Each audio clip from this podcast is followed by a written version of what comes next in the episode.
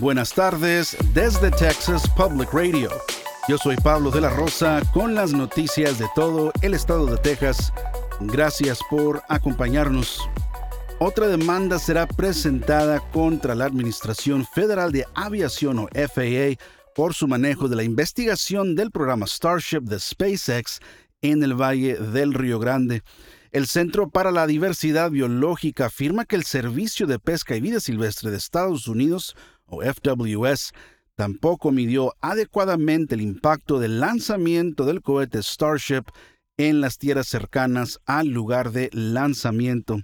La demanda presentada por el centro argumenta que el FWS debería haber evaluado el impacto ambiental de la destrucción del lugar de lanzamiento desde que ocurrió el primer vuelo de Starship.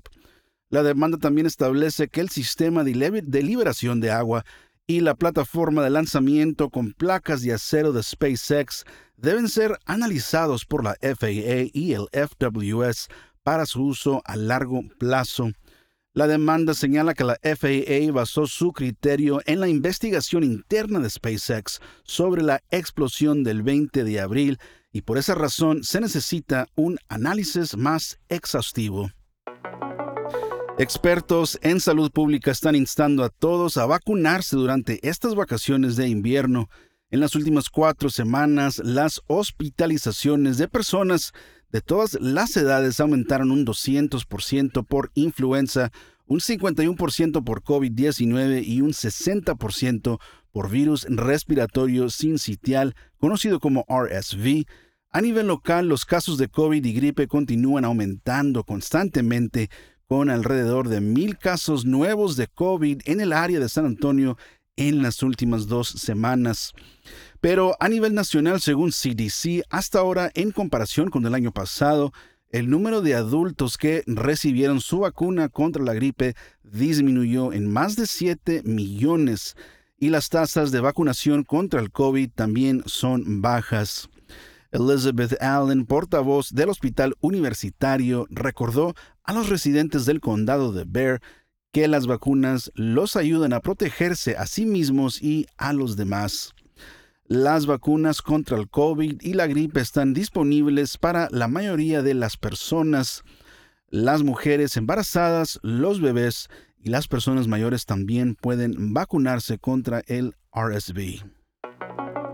Los agentes de la patrulla fronteriza por ley ya no pueden cortar ni mover el alambre de cuchillas colocado en la frontera por la Guardia Nacional de Texas. El Tribunal de Apelaciones del Quinto Circuito dice que los agentes de la patrulla fronteriza no tienen permitido manipular el alambre que abarca casi 29 millas en la frontera de Eagle Pass. Los oficiales solamente pueden mover o cortar el alambre en caso de una emergencia médica. Esta demanda se originó porque agentes de la patrulla fronteriza cortaron múltiples secciones del alambre en septiembre. La agencia afirma que este tipo de cortes se hacen para prevenir que las personas migrantes mueran por deshidratación y ahogamiento. La Oficina del Censo de Estados Unidos reporta que Texas experimentó el mayor crecimiento de población en la nación desde julio de 2022 hasta el julio de 2023. La población del estado vio un aumento de más de 473 mil personas, con una tasa de crecimiento de casi el 1.6%. Texas ocupa el segundo lugar como el estado más poblado de Estados Unidos después del estado de California.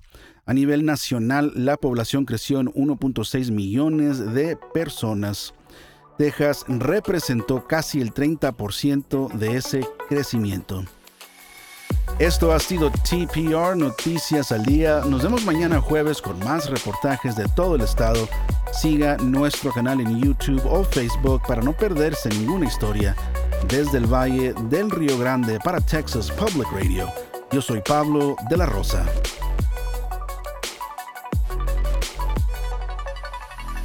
Con el equipo de investigación especial más grande de Texas, hemos recuperado más de 13 y medio millones de dólares. Protegiendo a negocios como el suyo, somos un socio luchando contra el fraude en la compensación para trabajadores. Su negocio es más seguro, más fuerte, mejor con Texas Mutual.